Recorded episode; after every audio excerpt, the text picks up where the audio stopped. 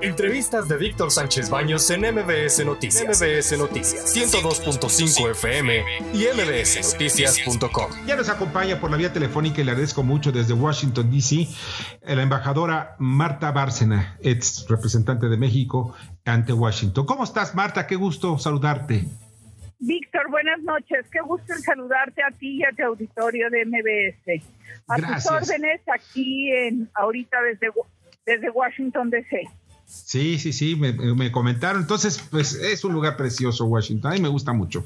Oye, eh, Marta, tú ya conociste más o menos cuál fue lo, lo cuál fue el derrotero de la reunión de alto nivel entre México y Estados Unidos, en donde pues sí. también participó el presidente de Estados Unidos. ¿Cuál sería, en, en, tu punto de vista, tu síntesis del estado de las relaciones entre México y nuestro vecino del norte?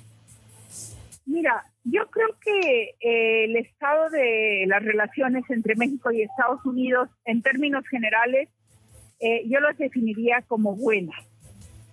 Eh.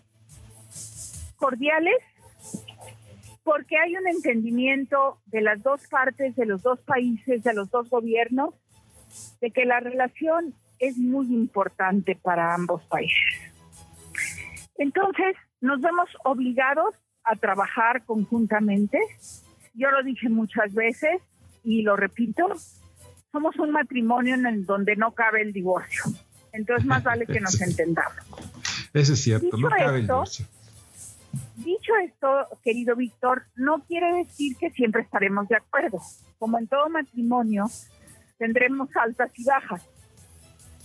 Eh, evidentemente, en ambos países están prevaleciendo los intereses de política interna.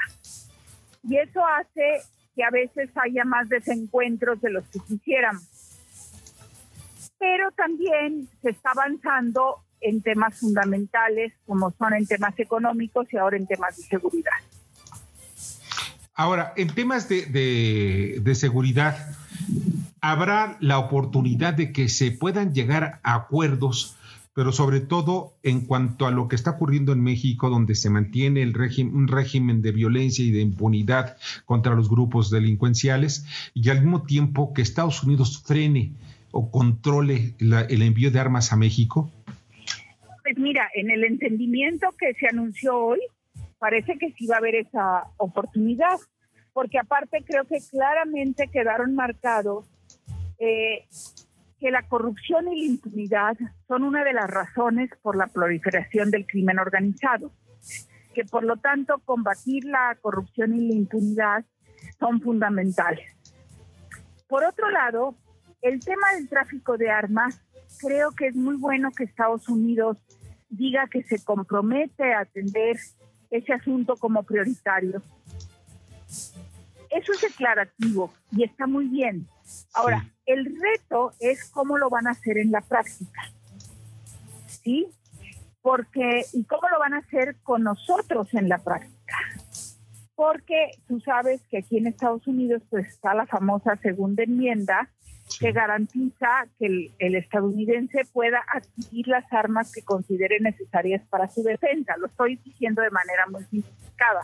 Sí. Eh, y eso ha provocado abusos por parte de los grupos de crimen organizado para comprar armamento en Estados Unidos y eh, ingresarlo a México de manera ilegal.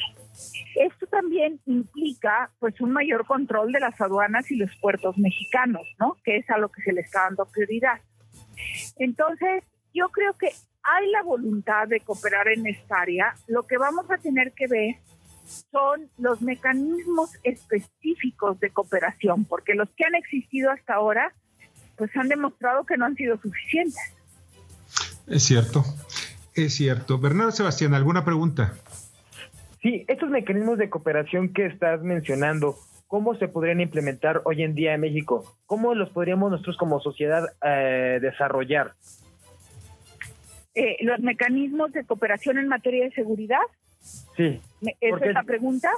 Sí, porque muchas veces Mira, dicen, bueno, es que hay que ser el, los vecinos, el apoyo vecinal y todo eso, pero en realidad no logramos hacer ningún cambio.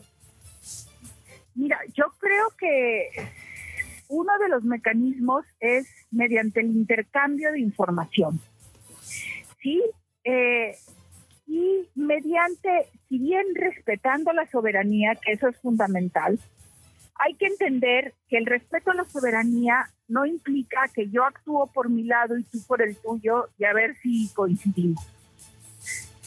Eh, la cooperación en materia en seguridad implica que intercambiemos información, no solo para saber qué está haciendo el otro o qué estás haciendo tú, sino cómo vamos a utilizar esa información de manera conjunta. ¿Sí? ¿Qué quiero decir con esto? Que si las autoridades estadounidenses recopilan información sobre el crimen organizado en México y las autoridades mexicanas lo hacen por su parte, pero no intercambian esa información y no dan el siguiente paso, que es ya tomar medidas para combatir ese crimen organizado, el intercambio de información no sirve de nada. Creo que los mayores éxitos que hemos tenido en los últimos años, eh, sobre todo en los años del gobierno del presidente López Obrador, ha sido en el congelamiento de cuentas del crimen organizado. Ahora tenemos que dar el siguiente paso, que es, una vez que estén congelados esos activos del crimen organizado, cómo los se les van a regresar al gobierno de México y al gobierno de los Estados Unidos y no a las organizaciones ni a las personas pertenecientes al crimen organizado. Entonces, tiene que haber una, una eh, actitud de respeto a la soberanía, pero de saber que el respeto a la soberanía no significa que cada quien va por su lado y nada más se informan de lo que cada uno sabe, sino que actúan en conjunto. Ahora, Marta, eh, veo yo algo que me parece muy importante en las relaciones con Estados Unidos. Son nuestros socios, son nuestros vecinos, compartimos mm, infinidad de cosas. Tenemos muchos, eh, casi todos tenemos eh, un familiar que esté del otro lado de la frontera, ya sea viviendo, estudiando o trabajando esa relación es muy difícil de, separarla de las posiciones políticas. Yo veo en Biden como una buena postura, una postura de acercamiento hacia el gobierno mexicano. Y el gobierno mexicano como que veo uh, algunas veces aspereza. ¿Estoy equivocado? Mira, yo creo que como en todo cambio de gobierno, Víctor, eh, el gobierno de Biden empezó y sigue con una buena actitud hacia el gobierno mexicano y hacia los mexicanos en general. Y yo creo que hay una decisión muy clara por parte del gobierno de Biden de no entrar en conflictos públicos con el gobierno mexicano. Eh, y eso también atiende a una doble racionalidad. A la racionalidad, por un lado, de política exterior, de que Estados Unidos no quiere pelearse con su vecino, y a la racionalidad de política interna, de que la comunidad mexicano-americana e hispana es cada vez más importante, entonces vamos a llevar la fiesta en paz con ellos. Y a que tienen tantos problemas internos que abrir un frente más no tiene ninguna necesidad. Claro. En México, en muchas ocasiones, pues, el pelearse con Estados Unidos trae resultados digamos, de popularidad inmediata para el gobierno, porque dicen, ah, es un gobierno nacionalista que está defendiendo a México. Pero yo creo que hay que entender que ya estamos en otra época y una gran parte de la población mexicana lo entiende cada vez mejor y entiende que la relación con Estados Unidos es fundamental. Y entonces, pues el gobierno mexicano también actúa en consecuencia y dice, bueno, pues me voy a entender con mi principal vecino, con mi socio comercial número uno, con la principal fuente de inversión. Y creo que hoy la actitud del presidente López Obrador en el desayuno que dio inicio al diálogo de alto nivel reflejó ese mensaje. El mensaje era de acercamiento, si tú ves el lenguaje no verbal del presidente, de acercamiento a la delegación americana y de reconocimiento de la importancia histórica de los lazos entre las dos naciones.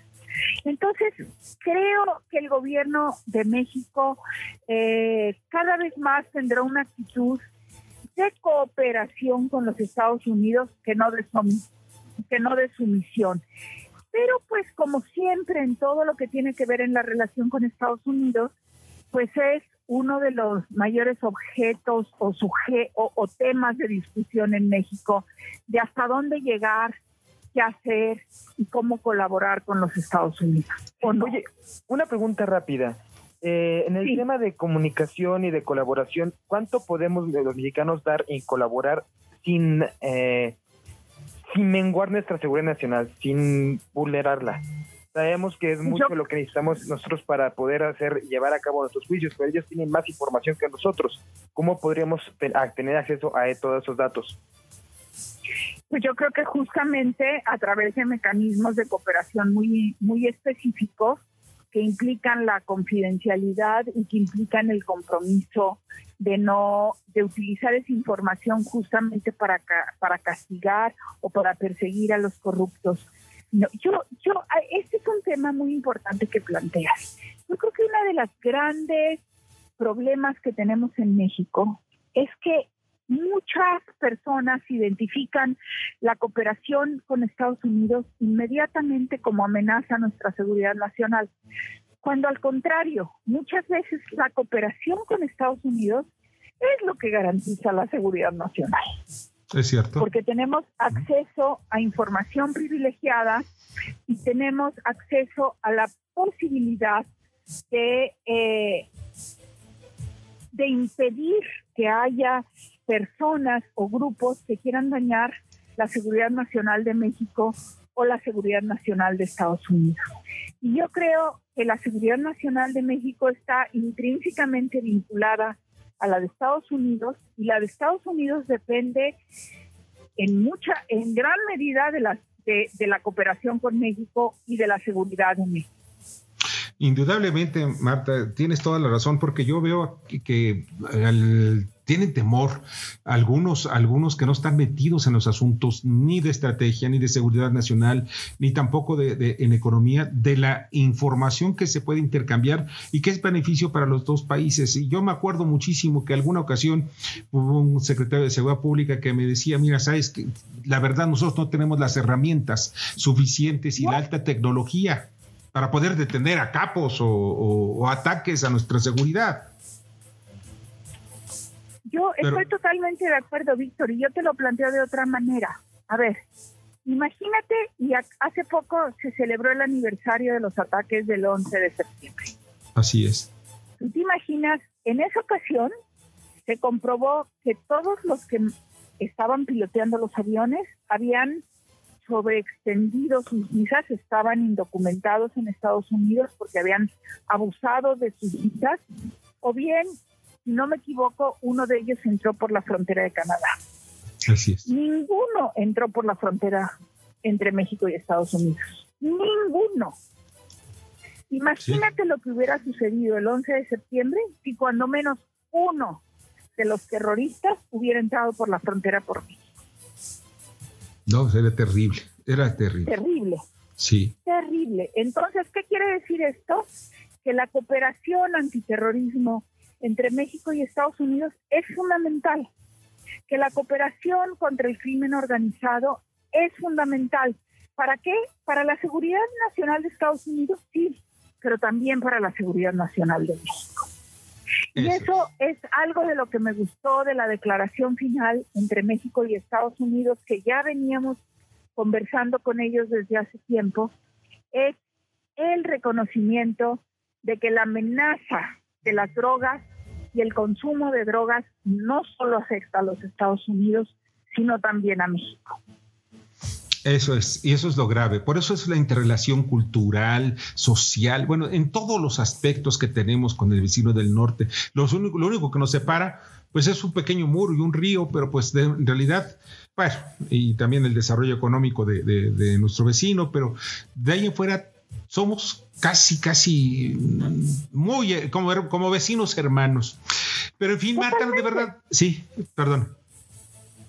Totalmente, somos, somos, digamos, una misma, pues yo diría que casi una misma familia. Sí, Sí, como que somos familiares, pero pues uno le fue bien y pues puso una casota muy grandota y pues el otro pues tiene una casita, pero pues no nos faltan muchas cosas, estamos bien, muchos de nosotros estamos bien lo importante es siempre saber convivir. Marta, de verdad te agradezco muchísimo que nos hayas acompañado esta noche y sobre todo por tus comentarios tan importantes. Muchas gracias a ustedes y a todos auditorio y, y pues pensemos que juntos México y Estados Unidos somos más fuertes y lo podemos hacer mejor siempre y cuando nos respetemos. Sí, llevar una relación como la que tiene Canadá con Estados Unidos. Me gusta esa relación y la podemos lograr. ¿No crees?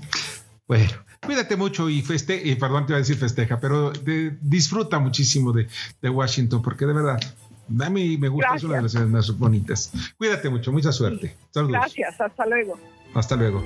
Escucha a Víctor Sánchez Baños en MBS Noticias. MBS Noticias 102.5 FM y MBSNoticias.com. Lunes a viernes, 9 de la noche, tiempo del centro de México.